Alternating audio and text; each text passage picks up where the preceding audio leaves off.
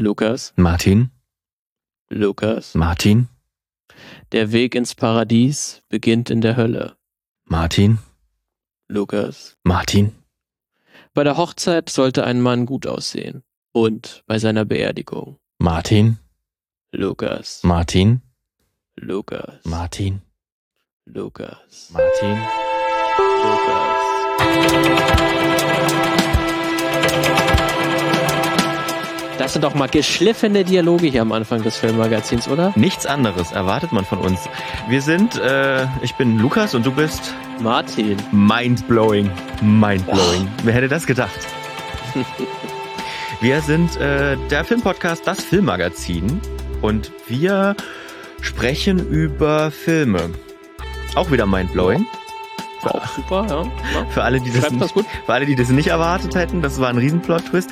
Aber wir reden jetzt nicht über die aktuellsten Kinostarts oder zumindest nicht immer. Das machen wir manchmal auch, ähm, wenn wir finden, dass ein Film wirklich besprechenswert ist oder irgendwie eine größere Botschaft damit, äh, damit zusammenhängt. Hauptsächlich ist unser Interesse oder gilt unser Interesse aber dem, was so über dem Film schwebt, so der die Metaebene sozusagen. Also man kann sagen, wir sind so der der Podcast für hinter der Leinwand. Für die Seite 3, sag ich mal. Ja, genau. Der, oder, oder die Seite 12. Das ist sehr gut. Seite 3. Äh, der Seite 3 Podcast. Wirklich Der gut. Seite 3 Podcast. Weiß ja, glaube ich, bei der Süddeutschen ist das irgendwie der, der specialige Hintergrund, Na, das-. Das ist, wird das ist ich, bei, der Seite bei, 3. ich glaube, das ist äh, Common Sense bei den meisten, äh, bei den Ah, meisten ja. Zeitungen, ähm, dass der, dass der Seite 3 ist re reserviert für die Reportagen. Das ist das, was du aufklappst und dann siehst du das sozusagen als erstes hinter der, hinter der, wie heißt das, Startseite? Nee, Quatsch. Äh, oh, Ja, ja, bestimmt einen Namen. alte ja. Welt, alte Welt. alte analoge Ja, Welt. Wir sind hier im Digitalen unterwegs im Podcast. Ihr hört es bestimmt auf Spotify oder irgendwo anders und ihr seid cool äh, und ihr braucht sowas wie Zeitung, braucht ihr gar nicht mehr. Nee, nee. Ihr, ihr hört das lieber. Ihr hört das lieber. Ja, und zwar äh, bei uns hier, ähm, seid ihr gut versorgt, jede Woche Sonntag kommt eine neue Folge, versprochen. Äh, ist so gut wie noch nie ausgefallen, so gut wie noch nie, sage ich, weil letztens einmal ist es passiert, aus, aufgrund technischer Probleme, aber sonst sind wir wirklich sehr zuverlässig, muss man sagen. Würde ich auch sagen. Ja, nachdem wir uns vorgestellt haben, wollen wir euch auch nicht vorenthalten, wie ihr euch beteiligen könnt an dieser Show, denn äh, wir sind auf euch angewiesen, wir haben immer gern einen Austausch mit euch und am aller, allerbesten funktioniert es tatsächlich auf Instagram. Da sind wir am aktivsten, da kriegt ihr auch jede Woche ein kleines Filmquiz. Ihr bekommt äh, einen Teaser, und zwar einen KI-Teaser, was äh, Thema dieser Folge ist. Und diesmal war es relativ offensichtlich, denn die KI, Mhm. die diesen Teaser macht als Bild, die, die, die hatte relativ viel Grundmaterial. Warum? Das wird sich gleich erschließen. Also die, die bei Instagram uns folgen und das gesehen haben, die werden schon wissen, worum es geht oder um welche Filmreihe es heute gehen soll. Ansonsten könnt ihr uns auch ganz klassisch, klassisch erreichen per Mail. Ähm, mail at filmmagazin.audio ist die Adresse oder ihr schreibt einen Kommentar bei uns auf filmmagazin.audio. Da gibt's auch zu jeder Folge immer einen Artikel, einen Post.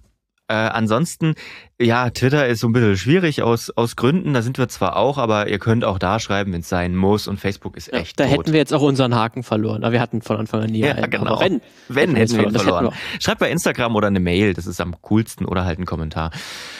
Jo, äh, Martin will heute was erzählen, Mhm. und zwar über eine, eine Filmreihe, die auch tatsächlich gerade ihren aktuellsten Vertreter neu bekommen hat. Ne? Ja, kann man sich auch noch im Kino an, anschauen. Ähm, das ist auch, äh, wenn ihr die KI-Bilder gesehen habt, die ihr auf Instagram geteilt haben, hat hat Lukas schon richtigerweise gesagt, äh, man erkennt es sofort, äh, weil tatsächlich, es reicht bereits ein Mann mit schulterlangem schwarzen Haar in einem schwarzen Anzug, der eine Pistole in der Hand hat und man weiß eigentlich, um wen es geht. Äh, schon mal ähm, mal eine Stärke, glaube ich, des Franchises, mit relativ simplen Mitteln sehr erkennungswürdig und denkwürdig zu sein. Es geht um John Wick, äh, Keanu Reeves in seiner irgendwie neuen Paraderolle so ein bisschen. Er hat ja viele Paraderollen, muss Er man hat sagen. nur Paraderollen. Vielleicht bis Eigentlich auf den nur- Tag, an dem die Erde stillstand, aber ansonsten, oh, ja, das könnte man eher nur vergessen. den Film- Paraderollen. Nur Paraderollen. Ja, aber das ist sozusagen seine jüngste, neueste Paraderolle. Ähm, sehr faszinierend. Ähm, und ich bin irgendwie, also ich, bei mir ist es auch so ein Auf und Ab bei dieser, bei diesem Franchise lange Zeit gewesen, aber ich war jetzt auch nochmal so angetan vom, vom vierten Teil, äh, dass ich gesagt habe, ich muss dazu auch meine, meine kleine äh, Huldigung dafür machen. Ähm, denn ich finde, das ist schon mal so eine These, die ich voranschreiten wollen würde und ich mich ein bisschen abarbeiten möchte, ist, dass selbst die nicht so guten John Wick-Filme oder die nicht so guten Teile der John Wick-Filme als Gesamtprodukt ist jeder John Wick-Film Film eigentlich immer zu 50 Prozent der beste Actionfilm aller Zeiten. Ah, das ist eine steile ist These. So. Aber du wirst das sicherlich auch gut begründen heute. Ich hoffe. Das müsst ihr dann beurteilen, ob mir das gelungen ist. Aber ähm, bevor ich jetzt meine Meinung groß ausbreite, Lukas, was ist denn dein, dein Verhältnis zu Herrn Wick? Ich habe ein gutes Verhältnis. Ich habe auch nicht seinen Hund umgebracht. Ähm, deswegen, sehr wir gut. verstehen uns sehr gut. Nein, äh, tatsächlich war der erste John Wick-Film für mich so ein bisschen so ein. Tatsächlich, ich habe vorhin schon Mindblowing gesagt, äh, war er für mich, weil äh, ich war einfach echt geflasht von, wie cool dieser Actionfilm ist. Also, ne, klar, der Hintergrund, jemand tötet seinen Hund, den er von seiner verstorbenen Frau in Anführungsstrichen geerbt hat und so weiter, ist ein bisschen grob der Plot. Und dann tritt er den bösen Leuten, die seinen Hund getötet haben, in den Arsch. Und dabei kommt halt heraus, ja, okay, er ist offenbar irgendwie ein Auftragskiller gewesen, dass dieser ganze Unterbau, dass es da eine Organisation gibt und so weiter. Äh, das kommt ja erst im Laufe des Films und vor allem im Verlauf der nächsten Filme dann, also der, der, der folgenden Filme. Als man gesehen hat, ja, dieser Film funktioniert gut. Äh, und tatsächlich, ich finde, er funktioniert zu Recht gut. John Wick war echt, war nicht nur zu 50 Prozent, sondern der erste Teil aus meiner Sicht zu 90 Prozent der beste Actionfilm aller Zeiten. Das ist wirklich ein guter Actionfilm. Ja. Hast du dann die Nachfolge auch alle gesehen? Ja, die habe ich auch alle gesehen. Also bis auf den vierten ne? jetzt, den habe ich noch nicht gesehen, aber ja. die ersten drei habe ich gesehen, ja. Ja, ja. Deswegen äh, finde ich auch ganz, ganz faszinierend. Ne? Die haben sich ja auch sehr ausgebreitet und das höhere Budget und den Erfolg sieht man den Filmen auch, auch mit dem an. Die gehen auch, glaube ich, jeder Film länger. Jetzt beim vierten ist man wirklich bei fast drei Stunden auch angekommen. Ähm, das ist wirklich, also hat sich wirklich zu einem richtig großen Franchise entwickelt. Ähm, Im Prinzip klingt es ja erstmal auch super 0 nach 15. Du hast es schon äh, erzählt, dass dann halt am Anfang einfach der Hund des von John Wick getötet wird, der für seine Frau natürlich steht, für seine verstorbene Frau, ähm, und der deswegen ausrastet zu seinem neuen Leben, also seinem alten Leben äh, zurückkehrt, als Auftragskiller äh, quasi Rache nimmt und dann in den drei Nachfolgern quasi äh, muss er die Konsequenzen dafür spüren, was er da angerichtet hat ähm, und kämpft sich dann irgendwann durch die komplette Auftragskiller unter Welt. Ähm, ist eigentlich gar nicht mehr so viel Story, aber mhm. irgendwie trotzdem haben es die äh, Filme geschafft, äh, über vier, vier Filme lang uns zu faszinieren und halt für mich auch, äh, oder halt für viele Leute auch wirklich eine der besten Actionfilme oder der, der jüngsten Actionfilme zu sein, die, die wirklich was bewegt haben. Und ich habe dann jetzt so als drüber nachgedacht habe, so drei Elemente für mich so identifiziert, warum äh, die John Wick-Filme das so irgendwie dann doch ziemlich einzigartig sind in ihrer Art und Weise, wie sie das Actionkino verstehen und vorangebracht haben oder ihre Nuancen präsentiert haben. Das ist dann zum Beispiel einerseits dann für mich die Action, die dann ganz bewusst dem damaligen Zeitgeist, also wo der erste Film 2014 erschien ist, nicht wirklich entsprochen haben, sondern dem westlichen Actionkino. Dann einem Produktionsdesign, eine Atmosphäre, die irgendwie eine vertraute, aber doch sehr, sehr fremde Welt zeigt und dann gleich damit verbunden, dass man auch das mit einer Geschichte und Charaktere vor allen Dingen zu tun hat, die irgendwie nicht in unser, in unserer Welt wirklich stattfinden, die nicht so wie, wie wir reagieren, aber irgendwie doch noch menschlich genug wirken, dass wir uns für uns, für, für ihre Schicksale interessieren. Ähm, das sind für mich so diese drei zentralen Punkte, die ich jetzt noch mal ein bisschen näher ausführen äh, möchte. Da können wir gleich bei der Action anfangen. Äh, ist ja ganz faszinierend, dass dann der erste John Wick-Film war auch ein Regiedebüt äh, von äh, Chad äh, Stahelski und David Leach. Der David Leach ist nicht direkt äh, in den Credits mit äh, benannt als Regisseur. Er hat aber zusammen äh, mit seinem Kumpel Stahelski halt die Regie geführt. Das hat dann aufgrund von ähm, rechtlichen und halt auch ähm, der, der Gewerkschaft, der Regiegewerkschaft, die, die den beiden angehören, da ist dann so geregelt, dass dann irgendwie nur einer genannt werden darf. Aber im Prinzip damals bei der äh, Regieführung haben beide sozusagen das geführt. Und beide sind jetzt auch sehr erfolgreiche äh, Action-Regisseure. Also Stahelski hat quasi danach alle John Wick-Filme dann wirklich alleine auch gemacht und Leach ähm, hat dann mit Deadpool 2, Atomic Blonde und dann ähm, auch äh, Bullet Train ähm, hat auch sehr, sehr gute Actionfilme vor allen Dingen abgeliefert. Deswegen, die haben sich sozusagen, das war zum Beispiel auch ihr, ihr Starter, John Wick. Ähm, und Esther Helsky und David Leitch kommen auch vom Fach. Äh, die waren äh, vorher viele, viele Jahre lang Stunt Koordinatoren und auch Stuntmenschen einfach, die in Hollywood äh, viel gearbeitet haben. Die haben zum Beispiel an Mr. und Mrs. Smith gearbeitet, dem ersten Iron Man, Iron Legend, Born Ultimatum war dann damals ihr größter Film, wofür sie auch alle Preise gewonnen haben. The Mechanic haben sie mit äh, Jason Statham gemacht, oder aber halt auch die äh, drei Matrix-Filme. Und Chad Stahelski war zum Beispiel auch das Stunt-Double von Keanu Reeves. Und ähm, wo damals dieses Drehbuch äh, entstanden ist und dann sich ein Produzent gefunden hat, der die, den ersten John Wick-Film umsetzen will, da hat dann auch und, und Keanu Reeves quasi die Rolle bekommen bekommen hat, da hat er dann auch sich an die beiden gewandt und gesagt, hier, ich kenne die doch, äh, die wären eigentlich perfekt, um irgendwie die Action zu machen. Äh, und die haben es dann, dann quasi geschafft, aber dann auch von Stunt-Koordinatoren und, und, und Stuntplaner für John Wick dann halt bis zur Re Regie zu schaffen. Deswegen ist das hier auch schon mal so eine ganz interessante Erfolgsgeschichte. Das sind irgendwie direkt Stuntleute, die wirklich das, das Hauen und Ballern quasi von der Pike auf gelernt haben, dann hier auch ihren ersten Film umsetzen äh, wollten. Und beide waren auch, das haben sie in Interviews auch mehr mehrmals gesagt, die waren immer auch sehr frustriert, wie damals Action inszeniert war in Hollywood. Ähm, und sie wollten halt ganz bewusst mit John Wick dann halt was anderes machen, ähm, weil die halt eben sehr zerschnitten war. Angefangen halt mit Born Ultimatum, wo man auf jeden Fall noch sagen kann, ist eher guter Vertreter von so einer zerschnittenen Action. Die hat natürlich da auch noch eine ganz krasse Funktion und passt zum Stil von, von Jason Bourne. Aber es gibt auch ganz, ganz viele Actionfilme. Ne? The Mechanic zum Beispiel mit Jason Statham wäre so ein Film, ähm, wo halt total aufwendige, man, man ist total mit aufwendigen Choreos und so zu tun aber man kriegt davon gar nicht so viel mehr mit, weil man weiß eigentlich gar nicht mehr, wo oben, unten, links und rechts ist, weil es so alles zerschnitten ist, um halt irgendwie, äh, ich, der Schnitt will halt irgendwie immer verhindern, dass man diese Künstlichkeit äh, dieser Choreografie erkennt oder halt auch Fehler, die halt passieren, wenn man halt eben nicht so viel Zeit hat für die Action. Da kann man natürlich eben mal schnell 20 Schnitte machen, um das zu erkennen. Es gibt ja äh, diese sehr bekannte Szene, über die man sich sehr gerne lustig macht, ähm, Taken 3 mit äh, Liam Nielsen, weil da eben ein über 60-Jähriger versucht, einen Zaun drüber zu klettern. Das sieht halt entsprechend aus, aber durch den Schnitt hat, hat man es versucht, mit 20 Schnitten wirklich so aussehen zu lassen, als wäre es total dynamisch und krass. Aber am Ende ist total lächerlich, dass einfach wirklich bei der Aktion ein Mann äh, übersteigt einen Zaun, das so total zerschnitten ist und so ist im Prinzip die ganze Action. Ja. Bei vielen ja. Hollywood-Filmen. Oft so, ja. Genauso wie bei, beim, ja. wenn sich Leute prügeln, ne? Das ist so, war auch lange so eine West, Western-Hollywood-Geschichte, ähm, dass man beim Schlagen und so ein Zeug, ne, dass da immer sofort Schnitte kommen. Ich glaube, ähm, ich überlege gerade, die Born-Filme, oder? Waren doch da äh, ganz große. Und äh, kannst du dich noch erinnern, wir haben auch echt vor, vor Äonen, also best, bestimmt jetzt schon sechs, sieben, acht Jahre her, acht Jahre bestimmt, das ist eine der ersten Folgen vom Filmmagazin gewesen. Wie hieß denn nochmal dieser Film, wo es um dieses Hochhaus ging? The Raid. The Raid, genau. Und der hat das eben auch nicht gemacht. Und das war sehr erfrischend, genau. ne?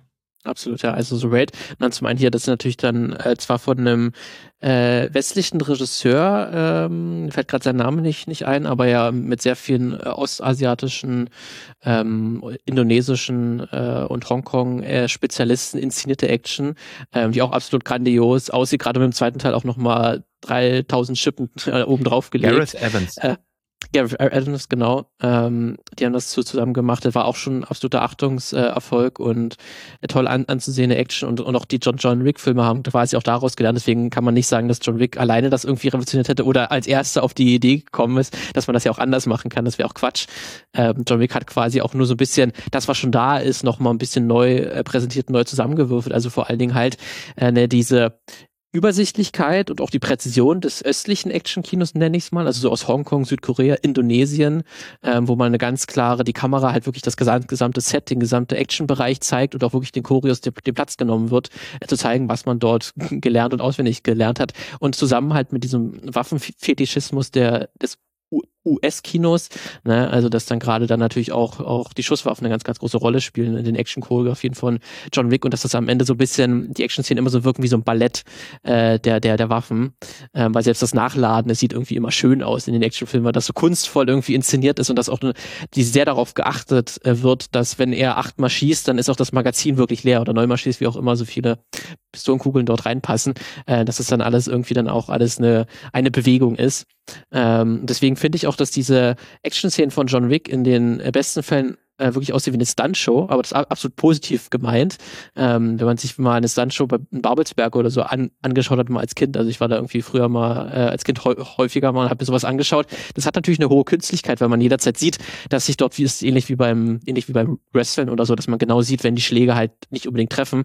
Ähm, aber es hat eine ganz ganz große Übersicht, äh, weil man das das komplette Set sich beobachten kann und das hat hier wirklich John Wick auf die Spitze getrieben ähm, dass man jederzeit auch wirklich merkt, äh, dass hier Leute sind, die abs absolute Profis, die auch den Raum und die Zeit bekommen, aber halt auch die Künstlichkeit nicht unbedingt versteckt wird, weil die kann man einfach nicht loswerden, wenn man so offen die Action zeigt. Dann sieht man eben auch, wie die Leute sich manchmal absichtlich nicht treffen oder halt warten, bis, bis ein Schlag kommt.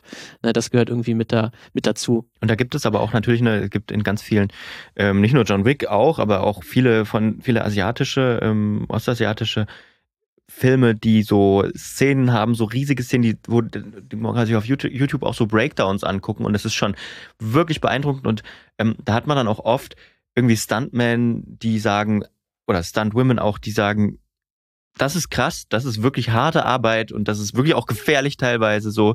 Ja. Ähm, ich zum Beispiel wer das ähm, wer das auch immer für mich mit mit reingebracht hatte, war ähm, Jackie Chan in seinen Filmen. Das war auch anders, ne? Das war auch erfrischende Action. Der hat immer viel stärker die Umgebung mit eingebunden und du hattest eine Übersicht, du hast dich zurechtgefunden und es war nicht, und das war diese Zeit, wo Born, die ersten Born-Filme rauskamen, ähm, irgendwie einen, einen, einen ähm, ein, ein Objektiv mit großer Brennweite auf die Kamera drauf, dass man möglichst nah an den Leuten dran ist und dann schnell hin und ganz viel ähm, Bewegungsunschärfe und so. Ach, ja. das hat sich auch mittlerweile zum Glück auch sicherlich dank solchen Filmen wie John Wick ähm, etwas überholt, glaube ich.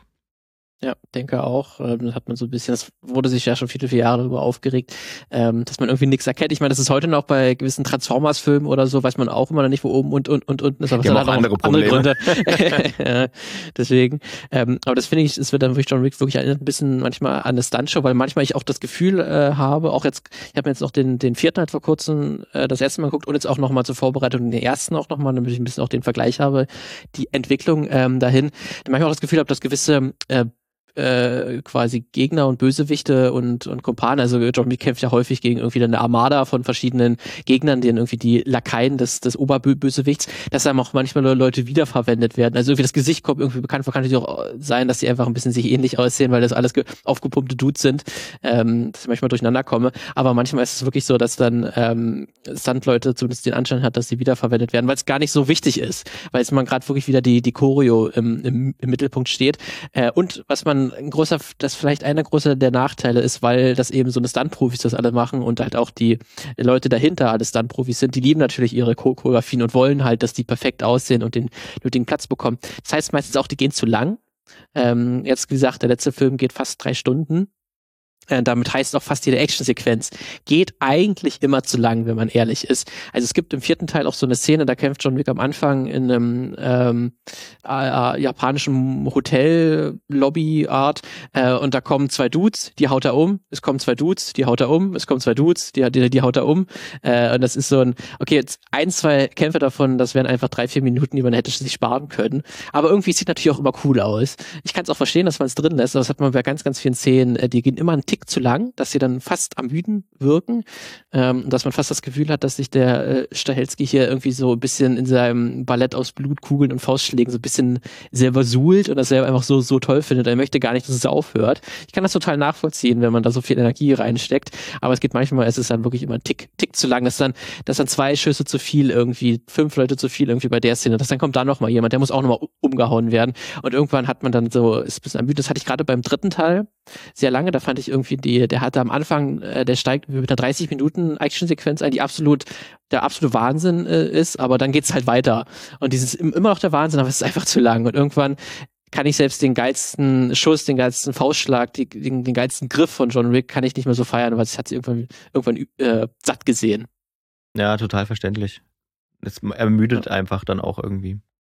Ja, du hast dann aber halt gleichzeitig wegen äh, einiger der unglaublichsten Actionsequenzen, die man so letztens gesehen hat. Also es gibt irgendwie immer in jedem Teil irgendwas, wo man sagt, boah, krass, so nie gesehen, ne? dieses Messermuseum im, im ersten, äh, im, im, im dritten Teil, ähm, die Katakomben in Rom im zweiten Teil. Dann gibt's jetzt im vierten Teil, äh, ich kann jetzt zwar spoilern, äh, ähm, aber das müsste man wirklich auch gesehen haben. Es gibt dann im vierten Teil so eine Vogelperspektive-Szene, wo die Kamera einmal nach oben geht und man quasi den gesamten Raum sieht und es wirklich aussieht wie ein 2D-Videospiel-Shooter äh, und John Wick sich dort mit einer Brandmunition durch die Gegner ballert und die alle Gegner, die er trifft, äh, explodieren wie, wie ein Feuerwerkskörper. Das sieht absolut beeindruckend und eigentlich irgendwie auf eine sehr gewaltvolle Art sehr wunderschön aus äh, und sehr kreativ. Auch die Szene geht viel zu lang. Ähm, das auch, ist auch eine Art One-Shot, der, der da gemacht wird, aber es geht eigentlich auch viel zu lang. Aber eigentlich ist das wieder so eine tolle, grandiose Idee, die ich mir gerne angeschaut habe. Ähm, ich sage, ich kann es auch verstehen, dass die auch wieder viel, viel zu lang geht. Ähm, deswegen ist das dann irgendwie immer auch so ein, so ein, weiß ich nicht, so ein perfekt einstudierter Tanz irgendwie, den man zuschaut. Und man sieht irgendwie so auch Meister ihres Faches irgendwie einfach beim Abflexen, wie die halt mit jedem Film sich irgendwie versuchen zu äh, steigern. Deswegen kann ich das auch ab, absolut äh, nachzuvollziehen, weil man irgendwie auch immer eine kreative Idee hat, wie man so eine Szene aufwertet. Wie gesagt, diese Vogelperspektive im vierten Teil. Es gibt im dritten müsste das gewesen sein, wo John Wick halt so ein 2,50 Meter Dude mit einem Bleistift äh, zur Strecke bringt. Ähm, es gibt auch im vierten Teil einen blinden, einen blinden äh, Widersacher, gegen den John, John Wick kämpft. Das hat nochmal eine ganz andere Ebene, weil der hat auf Geräusche total reagiert. Da hat man auch mit Donnie Yen auch einen absoluten Meister seines Faches äh, gefunden, der das absolut auch grandios körperlich spielt, weil man wirklich das Gefühl hat, er ist blind, äh, ist aber absolut krasseste Kämpfer aller Zeiten. Ähm, das ist deswegen auch nochmal so eine ganz kreative Art und Weise, wie man Action nochmal neu inszenieren kann mit einem mit einem Blinden. Ähm, und es gibt auch ein, eine, eine Action in dem, in dem Kreisverkehr äh, in, in Paris äh, am Arc de Triomphe, ähm, wo auch sich halt Leute zu Fuß begeben und dann halt währenddessen die ganze Zeit die Autos um ihn drumherum fahren und man den ausweichen muss. Äh, das ist auch nochmal so eine ganz neue Idee. Deswegen wirkt dann diese Action halt auch immer irgendwie irgendwie immer nie da gewesen, ne? äh, weil man irgendwie sich immer eine, eine frische Idee hat. Dann wäre jetzt so, dann wäre so jetzt bei Punkt zu der zu Action gewesen, warum diese außergewöhnlich ist. Dann wäre noch halt wie gesagt die, die fremde Welt, die ich sehr spannend finde, ähm, weil halt der Drehbuchautor Derek Kolstad, ähm, der hat zu dem Zeitpunkt, der hat irgendwie ganz ganz viele verschiedene Drehbuchversion und Drehbücher schon geschrieben gehabt, vorher mit John Wick dann den großen Erfolg hatte. Er hat irgendwie davor es nie irgendwie geschafft, dass das jemand mal abkauft und hat dann irgendwie innerhalb von wenigen Wochen halt irgendwie dieses ähm, äh, erste Skript zu John Wick halt runtergeschrieben. Damals war es auch noch geplant, dass der John Wick Charakter eigentlich noch älter ist als Keanu Reeves, also der sollte so um die 70, 75, sogar an die 80 rangehen. Also der, er hatte da wirklich so eine Art Clint Eastwood äh, im Hinterkopf gehabt, also den jetzigen Clint Eastwood, der sollte sowas spielen, also so ein Schauspieler in der Altersrange. Äh, man hatte da mit Keanu Reeves jemanden gefunden, der das machen wollte, aber halt ein bisschen jünger war, deswegen hat man das Drehbuch auch nochmal ein bisschen angepasst. Und der hat ja wirklich auch eine, der, der, der, der Derek Coles hat eine sehr äh, einzigartige Welt geschaffen mit ganz, ganz, also mit eigentlich mit ganz simplen Tricks auch. Ähm, weil er wollte halt eine Welt schaffen, die irgendwie mysteriös wirkt und wo man nicht genau die Regeln versteht. Ähm, weil es ist ja dann auch so, dass dann in dem ersten Film, da werden dann diese Münzen gezeigt, mit dem John Wick halt in einem Hotel gehen kann und sagen kann, hier, ich hätte gerne ein Zimmer. Äh, und man, man weiß dann im Verlauf des Films, okay, dieses ganze Hotel-Szene gehört halt mit zu dieser Auftragsunterwelt, äh, Auftragskiller-Unterwelt mit dazu. Deswegen herrschen auch Regeln, da selbst in dem Hotel darf man eigentlich nicht Geschäfte vollziehen, also das heißt andere Leute angreifen oder töten. Äh, da wird man irgendwie exkommuniziert, heißt das, also man wird getötet. Ähm, dann Aber in den weiteren, schon, in, schon an der Sekunde, wo diese Regel aufgestellt wird, wird klar, sie wird gebrochen werden. Definitiv. Auf jeden Fall. Weil dann hat man natürlich auch eine schöne Dramaturgie, weil man genau, man darf das eigentlich nicht.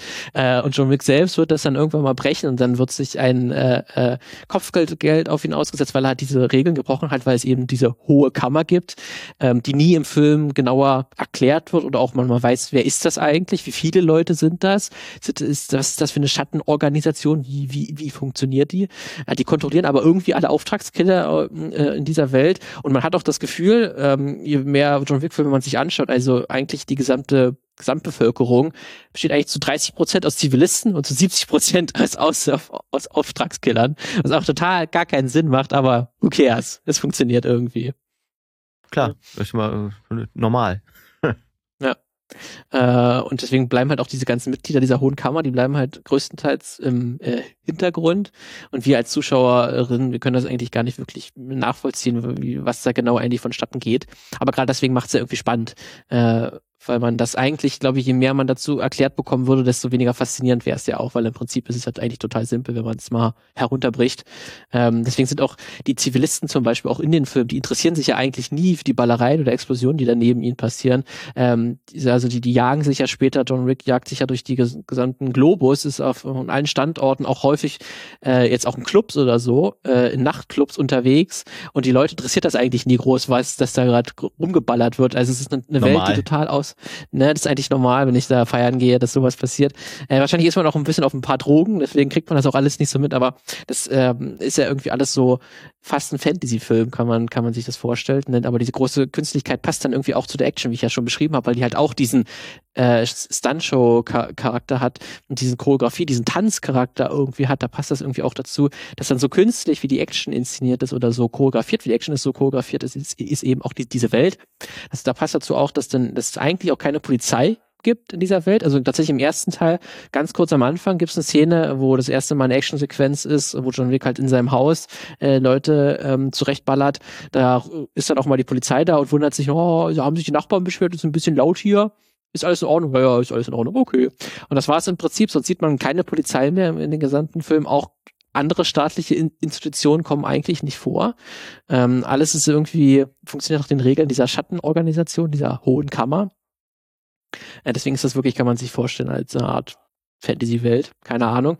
Ähm, das ist wirklich auch sehr, sehr faszinierend. Es gibt auch, auch dann aus, auch wieder äh, die, die John Wick-Filme Wick spielen ja auch sehr stark mit Humor. Ähm, das ist dann alles auch immer ein bisschen too much ist und zu übertrieben äh, ist, weil irgendwann werden auch diese kugelsicheren Anzüge vorgestellt, die irgendwie dann alles aushalten, also selbst Schrotflintenmunition aus, aus nächster Nähe. Man muss quasi nur nur äh, seinen Anzug äh, sich irgendwie in, äh, in seinem Anzug verstecken und man hält eigentlich alles aus, auch auch Stürze aus aus 20 Metern ist kein Problem mehr. Auch John Wick wird später von Autos an, angefahren, auch kein Problem mehr. Ist auch ganz faszinierend, das war im ersten Teil noch nicht ganz so. Der hat sich noch ein bisschen zurückgenommen. Da ist auch wirklich noch die Verletzlichkeit von John Wick steht auch noch sehr im Vordergrund, ähm, dass der dann auch nach den ersten ein, zwei äh, Duellen sich auch wirklich äh, ist man Arzt aufsuchen muss und auch wirklich sichtlich blutet und auch wirklich Probleme hat, äh, damit erstmal klarzukommen. Aber ab dem zweiten Teil spielt das eigentlich gar keine Rolle mehr. Da ist er eigentlich wirklich eine absolute Maschine geworden, dem eigentlich gar nichts mehr interessiert. Also gerade im ja. ersten Film, der hat ja aus meiner Sicht auch noch so ein bisschen auf dieses äh, Realitätselement gesetzt. Oder ne, es, ja. es soll halt realistisch sein und das könnte so auch wirklich stattgefunden haben, wenn es ähm, so einen Ex-Auftragskiller gibt, der so weiter. Ne? Das ist, ähm, noch so, ist noch so halbwegs in der realen ja, Welt verankert, aber das ist mit jedem weiteren Film. Da gibt's dieses ganze weniger. große, diesen ganzen, diese ganz große Welt, der dann in den folgenden Filmen, äh, die dann konstruiert wird, die gibt's ja da noch gar nicht. Oder wir wissen, wir wissen nichts von ihr, sagen wir es mal so. Wäre mal interessant, ähm, zu wissen, ob die schon von Anfang an so angelegt war äh, oder ob die sich dann von Film zu Film weiterentwickelt wurde im Prinzip, um dem irgendwie Story-Elemente noch hinzuzufügen. Ja. Er wird sicherlich eine Mischung äh, aus beidem gewesen sein. Vieles wird schon im ersten Teil angelegt worden sein, zumindest was ich so gefunden habe, ist, dass durchaus der Bewusstheit man schon noch viel äh, im Hintergrund hatte, was man aber eben noch nicht zeigen äh, wollte. Aber man hat auch nicht wirklich mit dem zweiten Teil ge, äh, geplant gehabt. Das war auch ein, dadurch, dass es ein Überraschungserfolg war, kamen die dann halt auch erst. Deswegen kam da sicherlich erst im Nachhinein auch noch vieles neu hinzu. Ähm, und gerade auch so dieser äh, sehr feine Humor, also gut, ist kein feiner Humor, muss man wirklich sagen, ist schon eigentlich ziemlich drüber. Äh, aber gerade das macht es dann auch interessant, weil die, weil die Welt sich eigentlich selber total ernst nimmt. Ich habe es ja auch mit meinem Zitaten am Anfang, mit diesen Kalendersprüchen. Die, die sind eigentlich ja, ne, das ist so totale Ernsthaftigkeit, ähnlich wie es auch die Fast and Furious Filme machen, also die guten Fast and Furious Filme. Heute ist es auch ähm, auch äh, total, hat sich total verloren, aber die noch so der fünfte, sechste, siebte Teil, ähm, sag ich mal, die haben es doch recht gut hinbekommen. dass sie haben sich total ernst genommen. Ne? Das war natürlich total kitschig, wenn jedes Mal wenn diese die Familie aufbeschworen hat. Ähm, aber das hat dann irgendwie einen schönen Kontrast gegeben, weil die Action so total übertrieben und außerhalb unserer Realität und außerhalb der physikalischen Gesetze funktioniert haben. Aber die Charaktere selbst haben sich total äh, ähm, ernst genommen. Das war nicht so ein Marvel-Humor, wo alles immer, ja, ja, es macht alles gar keinen Sinn, ne? ist ganz schön lustig, was hier alles passiert. Und wie heißt du? Ach Mensch, Ant-Man ist aber ein lustiger Name. Ne, das ist dann irgendwann, dann, wenn die Welt sich nicht ernst nimmt, dann, dann nehme ich den Film auch auch, auch nicht ernst oder wenn die Filme sich nicht ernst nehmen, äh, dann fällt es mir auch schwierig, selber dafür was zu empfinden. Aber die, die guten Actionfilme und die guten John Wick und Fast and Furious Filme, die haben es dann halt irgendwie geschafft, ähm, dann ihre übertriebene Action mit einer nicht, ähm, mit einer ernsthaften Geschichte oder mit einer ernsthaften, einer ernsthaften Welt irgendwie zu verbinden. Es gibt dann irgendwie auch im vierten Teil ähm, auch total bescheuert, äh, der tritt der äh, Sven Marquardt, äh, tritt dort auf. Also der Türsteher von Berghain, der hat eine kleine Nebenrolle. Ach Gott, wirklich. Und der heißt Klaus im Film. Und das ist das Einzige, was er sagt. Ich bin Klaus. Also er ist quasi, hm. ich bin Groot hm. äh, äh, und sagt nur, ich bin Klaus. Ähm, und irgendwie es funktioniert noch. Also es ist ein ganz schmaler Grad in diese Filme gehen, eine ganz interessante Welt.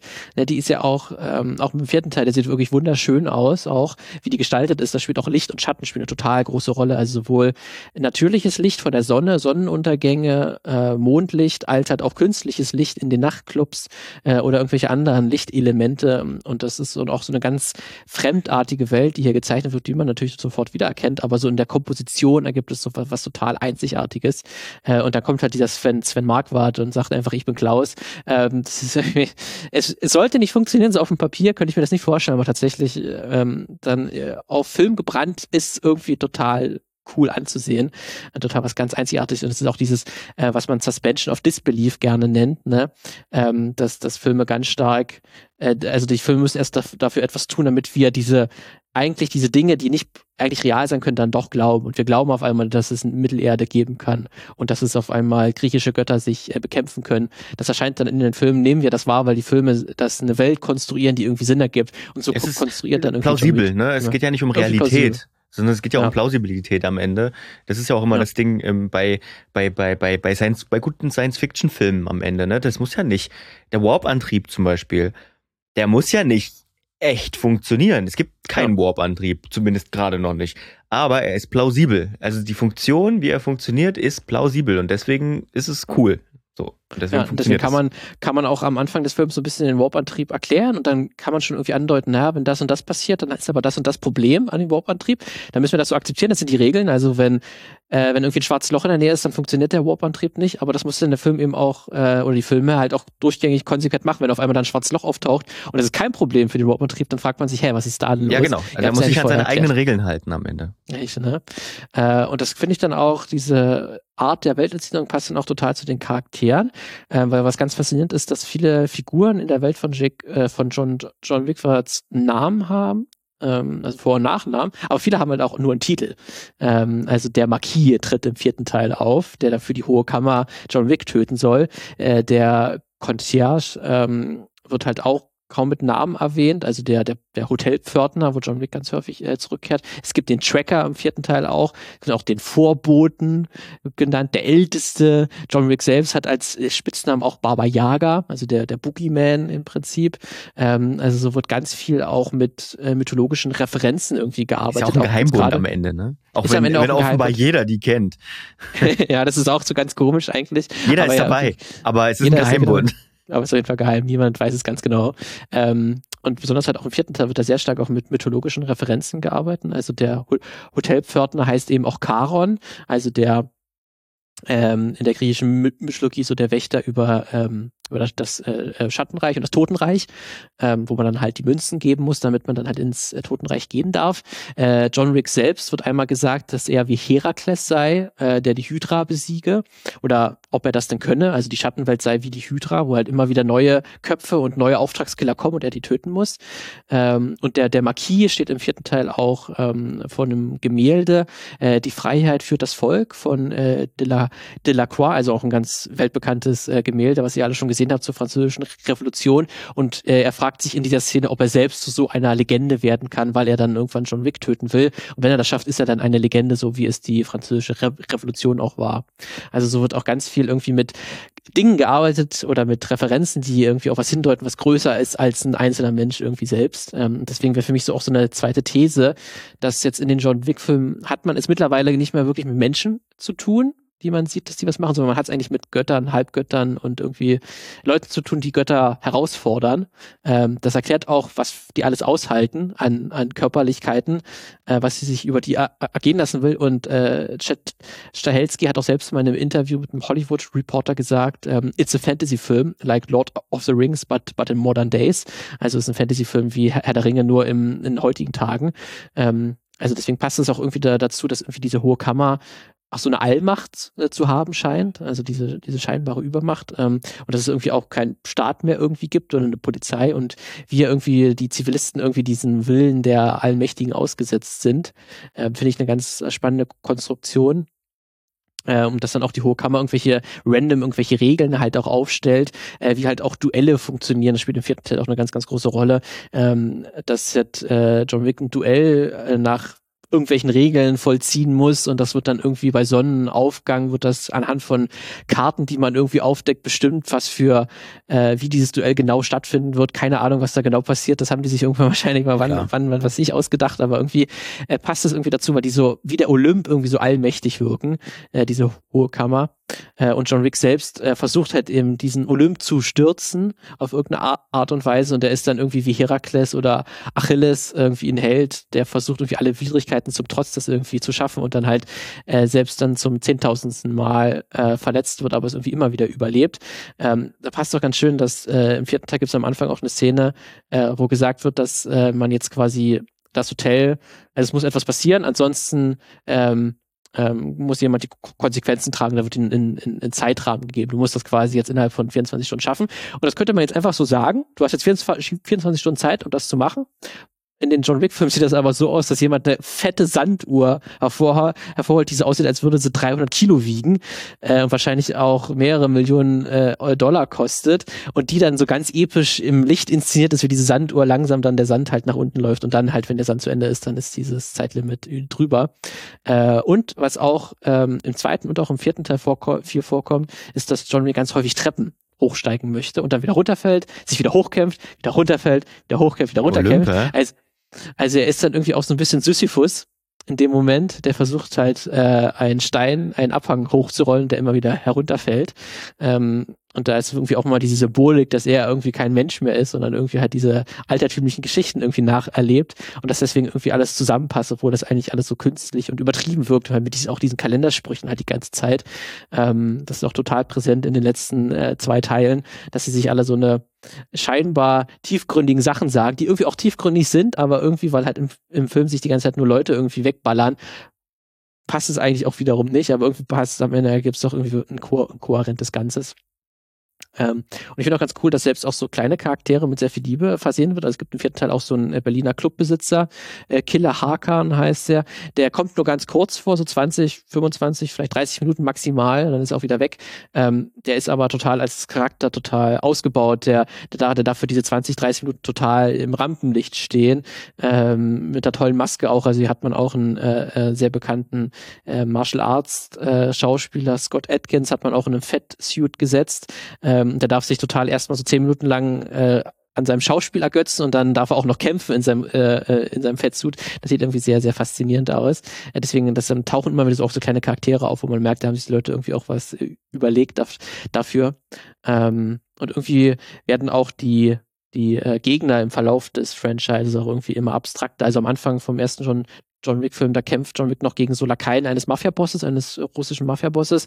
Das ist noch relativ irgendwie auch noch im Hier und Jetzt verankert, das haben wir auch schon ein paar Mal äh, jetzt gesagt, aber dann in späteren John Wick-Filmen kämpft er dann irgendwie auch gegen ein Sam Samurai-SWAT-Team ähm, mit, mit Bögen, Katanas und, äh, und anderen Armbrüsten und so, ne, das ist einfach auch total abseits unserer Vorstellungskraft. Am Ende, um, um auch nochmal bei dieser Mythologie zu bleiben, bei der griechischen, ist es ja auch eine, eine ist ja auch Odysseus irgendwie, ne? Ja, ist, ist auch ja, eine Odyssee, die er durchlebt. Ja, weil am Ende, äh, Odysseus hat irgendwie nach dem Krieg von Troja dann den Heimweg gesucht und er hat äh, seine Frau gerecht und versucht jetzt wieder dahin zurückzukommen, nämlich, ja. nämlich, dass, dass alles ihn wieder in Ruhe lässt. Und das schafft er nicht. Er ist die ganze Zeit auf dem Weg Weg dahin, aber schafft es nicht und muss da gegen Gegner kämpfen. Ja.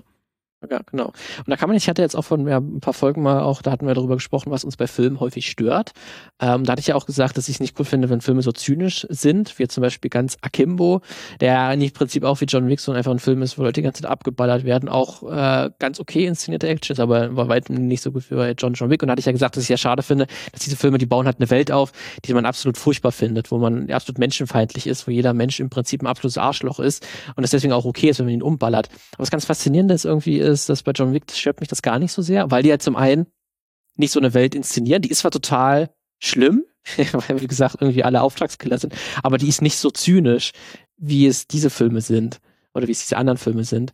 Ähm, irgendwie die, die, äh, man, man weiß bei den ganzen Lakaien, die kennt man natürlich auch nicht, die werden nicht groß vorgestellt, aber die Filme äh, ähm, begehen auch nicht den Fehler, äh, irgendwie sich zu sehr in ihrer Brutalität irgendwie zu ergötzen. Also es gibt, die sind super brutal auf jeden Fall, ne?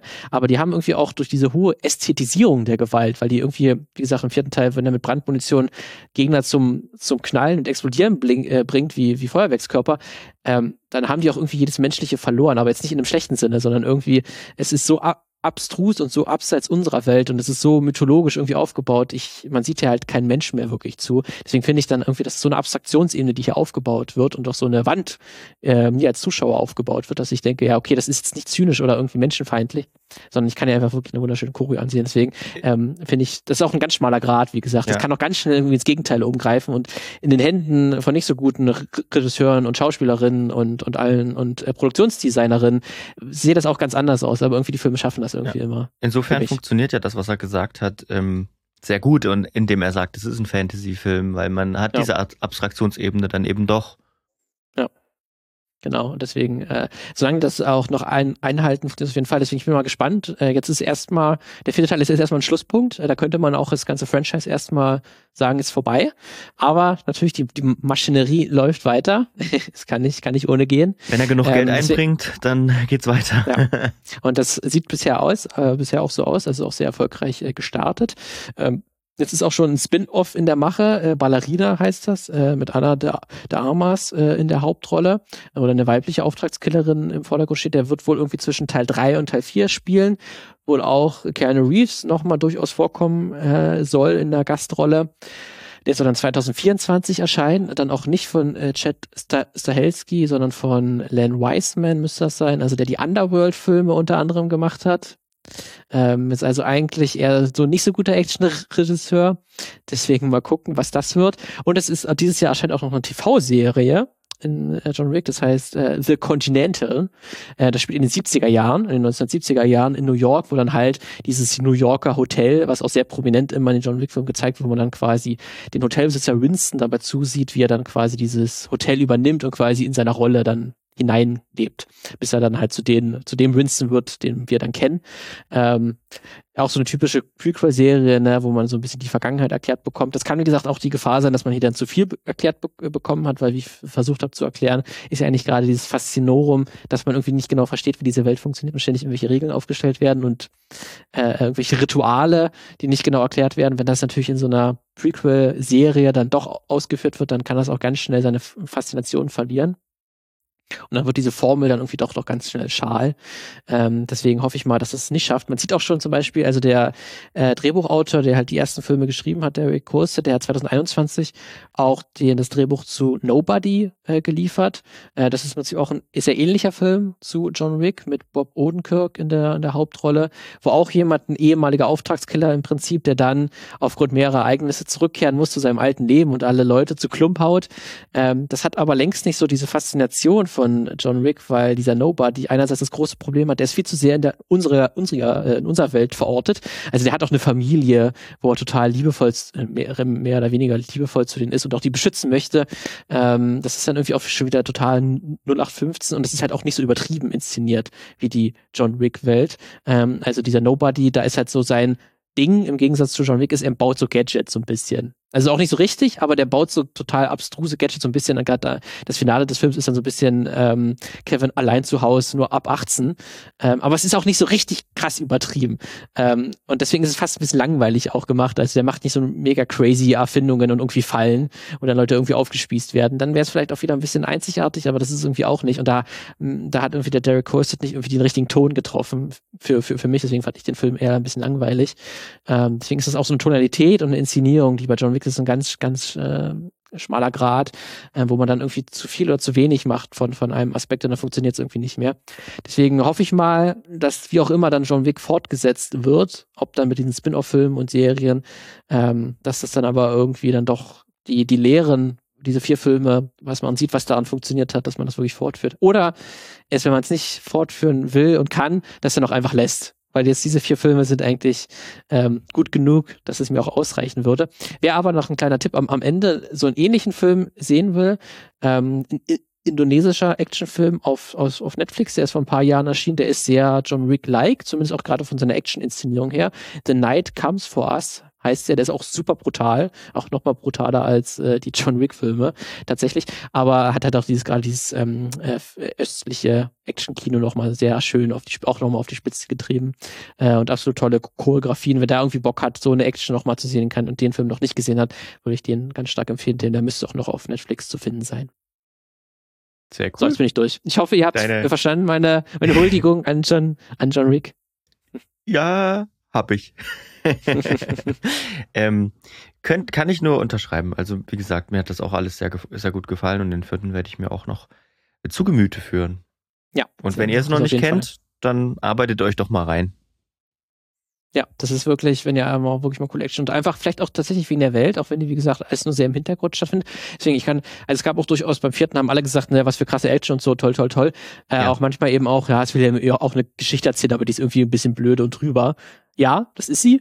Ähm, aber irgendwie auch sehr faszinierend, wie die gemacht ist, weil man das irgendwie selten sieht mit so einer Selbstverständlichkeit ähm, sich so ernst zu nehmen, aber gleichzeitig auch so drüber zu sein und so dumm auch zu sein, aber nicht dumm im Sinne von, es ist irgendwie dämlich oder so, ähm, sondern man ist sich ganz bewusst, dass man eben nicht so viel eigentlich zu erzählen hat und dass es eigentlich auf ein Blatt Papier passen würde, was in den Film eigentlich erzählt wird oder auf, ein, auf, auf einer Briefmarke im Prinzip. Ja. Ähm, das finde ich dann irgendwie sehr, sehr interessant.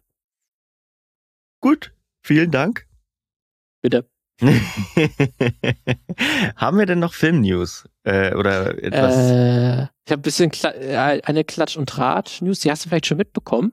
Äh, eine Geschichte, die könnte Hollywood nicht besser erzählen. Ja. Ähm, Matthew McConaughey und Woody Harrison sind vielleicht Halbbrüder. Was? Nein. Hä? Doch. Doch, tatsächlich. Das habe ich nicht mitbekommen, nein. Das hast du nicht mitbekommen. Geht tatsächlich gerade ein bisschen durch die Klatschpresse, weil beide haben das auch so ein Interview schon bekannt gegeben, die forschen gerade ein bisschen in ihrem Familienstammbaum. Oh und das, Lust, das Lustige ist, beide sind ja auch tatsächlich befreundet, äh, kommen beide aus Texas, haben auch bei verschiedenen Film- und Serienprojekten schon mitgearbeitet, also die verstehen sich wirklich gut. Und darüber haben sie irgendwann mal mitbekommen, dass ihre Mutter oder die Mutter von Matthew McConaughey, die hat mal, ge, äh, äh, hat mal gesagt, ähm, den Vater äh, von Woody Harrison, dich, äh, dich, dass er ihn ziemlich gut kennen würde. Und die hat eine sehr zweideutige Pause gesetzt bei diesem Satz. Ähm, dass dann beide gesagt haben, Moment, und die haben dann noch ein bisschen Was? nachgeforscht, bisschen nachgeforscht und es kann tatsächlich sein, äh, dass, äh, dass äh, die, die den gleichen Vater haben, äh, die, die, die gleiche Mutter, so, äh, die gleiche Mutter haben, weil halt die Mutter von Matthew McConaughey auch äh, zugegebenermaßen auch viele äh, Männer in ihrem Leben schon hatte. Das hat sie auch mal ganz offen zugegeben und auch das in dem Zeitraum, um das, um das es geht, das auch passen würde. Ähm, und deswegen es sein könnte und die wollen da irgendwie dann auch demnächst mal einen DNA-Test machen, ob denn das so sein könnte, dass sie wirklich Halbbrüder sind. Ganz also, das klingt eigentlich schon zu sehr nach einer zu guten Promo. Ja, ja. Also, Tatsächlich, weil die, besonders wirklich, Promo ist wirklich, weil die 2024 bringen die eine, eine Serie raus, äh, wo die quasi eine fiktive Version von sich selber spielen, die so ein bisschen äh, Jerks, Jerks. Richtung, die, äh, die dann so ein bisschen äh, Peinlichkeiten und lustige Sachen äh, zusammen erleben. Und diese Serie heißt Brother from Another Mother. Ohne Mist. Ohne also das, das kann ich mir auch. Promo, weil mh, was würde sie hindern, wenn sie es wirklich interessiert? Die beiden sind hätte, bestimmt Millionäre. Dann machen sie jetzt ja. einfach fixen DNA-Test. So. Ja. Also Matthew McConaughey hat sagt, er ist sich noch ein bisschen unsicher, ob er den wirklich machen will, den DNA-Test, weil dann, dann ist halt der Vater, der dachte, den er jahrelang als Vater anerkannt hat, ist gar nicht sein biologischer ja. Vater. Okay, Aber ja, ich, ja. irgendwie riecht es auch für mich total nach Promo. Hat so ein Geschmäckle, so ein bisschen. Aber gute Promo, Aber ich muss Promo, sagen. Gute Promo, ja. Sehr schön. Auf jeden Fall dafür. Aber die, aber die Serie kommt erst irgendwie erst in einem Jahr oder so. Deswegen so. wäre es auch fast ein bisschen verfrüht, als wenn die irgendwie jetzt in den nächsten Monaten käme. Da würde es passen. Äh, aber wer weiß, vielleicht haben die ja noch andere Sachen geplant. Mhm. Aber für mich riecht es irgendwie auch bisher ja nach Promo. aber irgendwie wäre es auch eine schöne Geschichte, wenn die irgendwie tatsächlich halb, halb Brüder wären. Auf jeden Fall. Äh, wir haben hier auch noch, äh, ich habe auch noch so ein paar Kleinigkeiten. Wir haben ja letzte Folge, also äh, vor einer Woche, war ja gerade so die Meldung, Drake Bell ist verschwunden, der ehemalige Drake äh, Josh, Josh Star, er ist wieder aufgetaucht. Hey. warum genau, warum genau er weg war, weiß man nicht. Die Polizei hatte wohl Kontakt zu ihm die ganze Zeit. Also ja, war jetzt keine große Meldung. Äh, Clint Eastwood hat einen neuen Film angekündigt. Mhm. Da habe ich gelesen. 92 ist der Mann mittlerweile. Nochmal Regie. Das ist schon krass, ja. Und eine es wird eine Twilight-Serie geben. Nachdem ja die Großankündigung ja. es war, es gab Harry Potter, mussten auch andere Buch-Franchises nachziehen. Äh, es wird eine Twilight-Serie geben. Gott viel, viel mehr ist noch nicht bekannt, aber, aber ja. Ja, äh, wenn, wenn die vielleicht besser äh, wird als die, als die fünf Filme, dann. Hallo, was hast du gegen die Twilight-Filme? Hm. Ein bisschen was die waren durch, war durchaus Luft nach oben, möchte ich meinen. Deswegen da kann man noch ein bisschen, bisschen was, bisschen was rausholen. Und ich habe noch, noch, noch eine weitere News gesehen, das ist vielleicht ganz spannend für uns. Disney Plus bringt jetzt ihre erste deutsche Serie bald raus. Die oh. kommt irgendwie am 24, noch im April, oder im Mai, Mai kommt die, glaube ich, raus. Ähm, tatsächlich, da geht's um den ersten deutschen schwarzen, äh, den ersten ostdeutschen schwarzen Polizisten. Aha. Ähm, der hat jetzt auch ein Buch rausgebracht, ähm, der heißt irgendwie hm, sagen wir, irgendwie ein Sachse heißt er. Also der war auch in, in, in Sachsen äh, tätig, dieser Polizist, irgendwie kurz nach der Wende. Äh, der hat irgendwie auch eine ganz wilde Biografie hinter sich, weil der war halt zuerst Polizist und ist dann Schwerverbrecher geworden nachdem. Ist auch im Gefängnis What? gelandet und ist dann danach rausgekommen, geläutert, hat dann irgendwie halt auch große Medientour, äh, Bücher geschrieben, aufgeklärt darüber, wie man halt so abstürzen kann und so. Äh, sehr faszinierend, weil er halt, der war dann auch so Posterchild für halt Sachsen und sagen kann, hier Vielfalt und so, wir haben ja auch schwarze tatsächlich äh, schwarze Polizisten bei uns. Ähm, deswegen Sam heißt, glaube ich, Sam ein Sachse ist irgendwie. Ich glaube, so. ich habe irgendwo einen Teaser Ähm, dazu gesehen, ja. gesehen, war ja auch, habe ich gerade nicht mitbekommen, also der kommt irgendwie bald bei Disney Plus raus, irgendwie eine sechs- oder achtteilige Min Miniserie. Ähm, deswegen mal gucken, was dann Disney daraus, daraus macht. Ähm, ich finde eine faszinierende Biografie auf jeden Fall. Der ist auch schon durch alle großen Medien äh, durchgegangen und seine Geschichte irgendwo erzählt. Ähm, deswegen mal gucken, was dann so eine Serie da noch addieren kann zu dieser Geschichte. Ja, naja, vielleicht Genau. ein bisschen äh, Erzählqualität. Sam 1 Sachse, produziert von der UFA Fiction. Ja, Also das sind irgendwie auch Deutschland 86, Deutschland 89 Leute daran, Ja. also die diese Serie gemacht haben, deswegen passt das ja auch. Ähm, ist ja auch ein bisschen ähnlicher äh, Zeitraffer, deswegen da mussten die wahrscheinlich die Sets gar nicht so sehr umbauen. Konnte noch ein bisschen was wieder, wieder verwerten, kann, kann ich mir vorstellen, ist ja auch clever. Ja. Ähm, ist ja auch ganz, aber guckt da gerne mal rein, ähm, was dann Disney daraus gemacht hat. na klar. Gut, dann äh, haben wir es heute, oder? Mhm. Vielen Dank für die Geschichte. Und Gerne, gerne. Äh, wir hören uns dann nächste Folge wieder. Mhm. Dann bis bald. Bis bald. Tschüss.